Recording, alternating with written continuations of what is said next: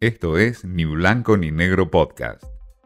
Mensaje directo a entrevistas, un espacio para dialogar con Martín Di Natale.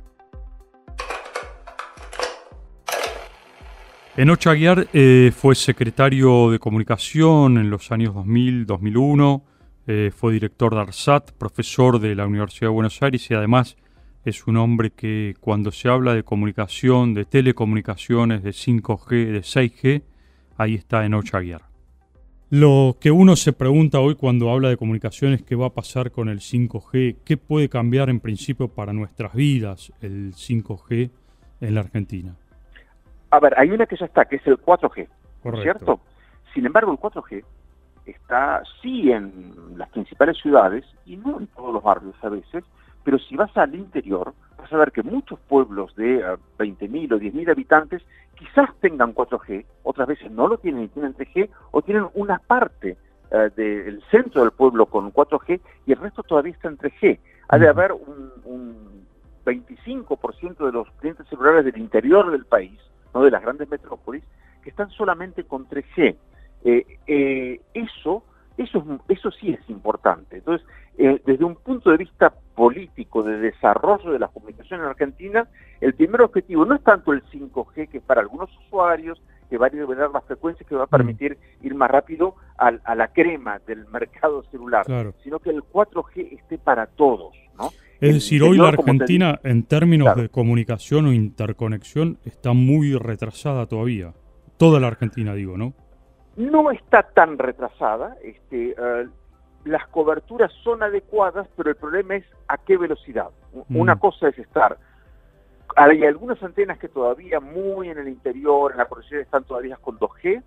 Hay muchas con 3G, te diría que un 30, 35% de las antenas son todavía 3G en el interior del país. Claro, cubren zonas chiquititas este, o, pueblos no tan grandes. O sea, desde el punto de vista de la población no es tanto el número, pero sí desde el punto de vista de la federalización. Si vos no tenés 4G eh, por un lado y eh, para cuando estás con tu celular y en tu casa o en tu negocio no tenés conectividad fija fuerte de, de, 50 megas, de 100 megas, la verdad es que no forma parte de, uh, del conjunto competitivo del siglo XXI. Vamos a hablar de inteligencia artificial, vamos a hablar de un montón de cosas que necesitan alto nivel de procesamiento. Bueno, en el interior no hay pueblo que subsista si no tiene alta conectividad, ya sea la, móvil es importante, pero la más importante va a ser la conectividad fija, ¿no? La que tenés en tu casa, que se comunican todos los miembros de, tu familia con el wifi de tu casa. Bueno, si esa no es muy buena, si no está en todos los hogares, no hay posibilidad de crecimiento. Pueblos de 500, 1000 habitantes este, eh, que no tengan buena conectividad no sirven ni siquiera para el turismo, porque la gente necesita estar bien conectado. O sea, lo que hoy, eh, hoy la conectividad, el acceso a Internet eh, es lo que antes era tener agua corriente y electricidad. Claro, exactamente. Entonces hoy vamos a ver una Argentina que es, muy desigual en términos de conectividad. Hay ocho provincias en donde eh, solo el 50% de los hogares, en donde menos del 50% de los hogares tiene acceso fijo a Internet. Mm. Hay otras que no. En Capital Federal, que es una metrópoli, obviamente, en el AMBA, en el Conurba, bueno, en Capital Federal es el 120%. Hay más conexiones a Internet, hay conexiones comerciales, hay de todo. Bueno, pero, pero en el interior hay ocho provincias que todavía no alcanzaron a la mitad de los hogares cubiertos. Están casi afuera, digamos, de todo del resto. Uh, están lejos. Están mejorando bastante. Están lejos y lentos. no al ritmo suficiente. Claro. ¿no? Eh, eh, volviendo al tema del 5G, eh, para que la gente entienda, ¿por qué esta guerra tan despiadada entre China y Estados Unidos? ¿Cuál es el, fondo de la cuestión de esto? Huawei por un lado, las empresas norteamericanas de comunicación por otro. ¿Qué, ¿Qué, se está disputando Estados Unidos y China en términos de, de comunicación? Lo que se está disputando es quién va a ser, me parece a mí, quién va a ser el eh, eh, dueño de los softwares de base, de las programaciones eh, esenciales que hacen al desarrollo de la tecnología. ¿sí? A ver, cuando eh, China empieza a ser más fuerte en materia de tecnologías, después de un enorme esfuerzo de inversión universitaria este, durante una década, eh, en algún momento China estaba graduando un ingeniero cada 2.000 habitantes, ahora gradúa un ingeniero por año cada 1.000 habitantes. ¿no? Eh, entonces pone un millón de ingenieros nuevos en, estos temas de, tecnología de comunicaciones y otros, ¿no? Este, por año, mientras que los Estados Unidos ponen 360 mil. O sea, hay, un esfuerzo enorme, no de, de copiar, sino de crear.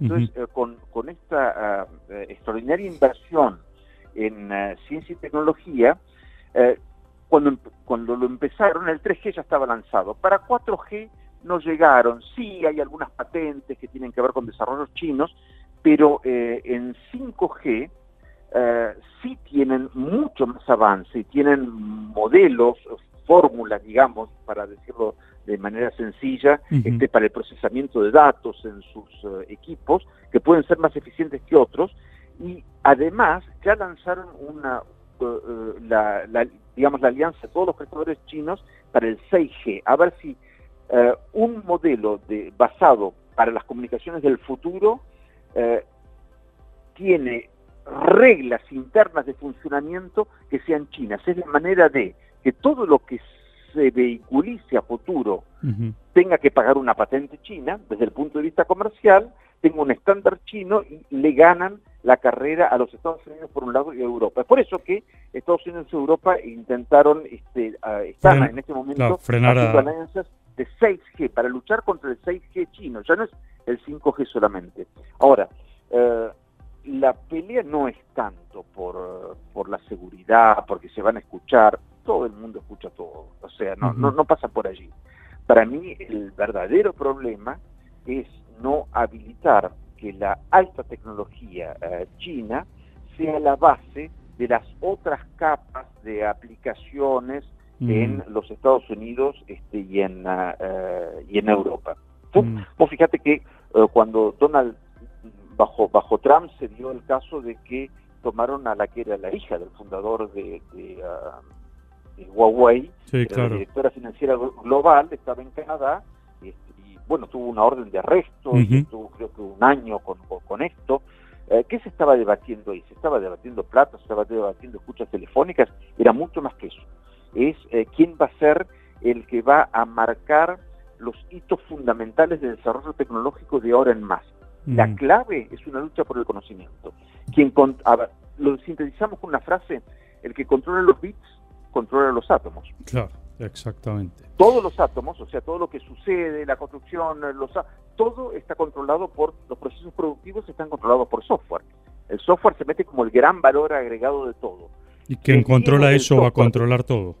Exactamente, entonces, vos fíjate que los, los chinos buscan tener la supercomputadora, siempre están peleando quién tiene la supercomputadora más importante, son hiper expertos en Big Data porque controlan a su población este, de una manera que nadie se animaría a hacer, porque es violatorio de cualquier democracia, y quieren, entonces, los datos almacenados y el procesamiento de datos tienen supercomputadoras y Big Data como nadie. Y también les interesan los datos en movimientos y transportados. Ahí quieren tener el mejor proceso para competir y ganarle a la tecnología este, estadounidense y europea. Con lo cual, Estados Unidos y Europa deben hacer un enorme esfuerzo eh, prácticamente estratégico, no te diría militar en el sentido de guerra, pero hay una guerra del conocimiento, hay una guerra del desarrollo tecnológico, eh, lo que están buscando es reservarse porciones de mercado y, no digo replegarse, pero no dejar que China sea el que lo desarrolle.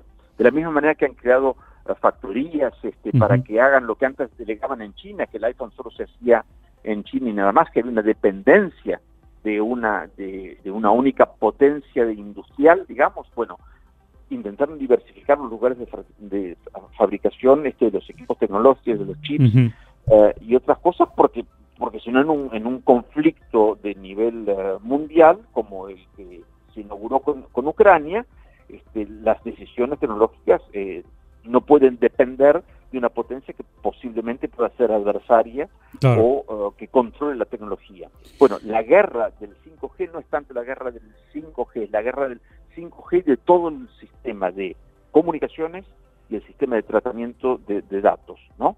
Eh, informática y comunicaciones están lideradas por la electrónica y la, eh, el alto nivel de desarrollo de los nuevos materiales, de la computación cuántica, este, de, la transmisión por fibra óptica de 200 terabytes por segundo, cosas inimaginables están sucediendo ahora. Y ambos países están viendo a ver quién es el que mejor domina las comunicaciones y la informática, porque ese domina el conjunto del proceso productivo mundial.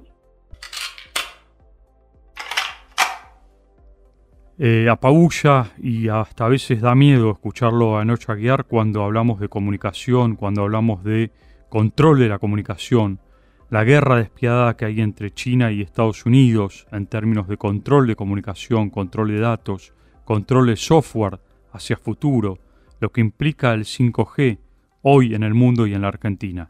Y en la Argentina, por supuesto, existe aún una desigualdad absoluta en términos de comunicación. Muchas provincias que están lejanas en términos de interconectividad. Esto fue Ni Blanco ni Negro Podcast.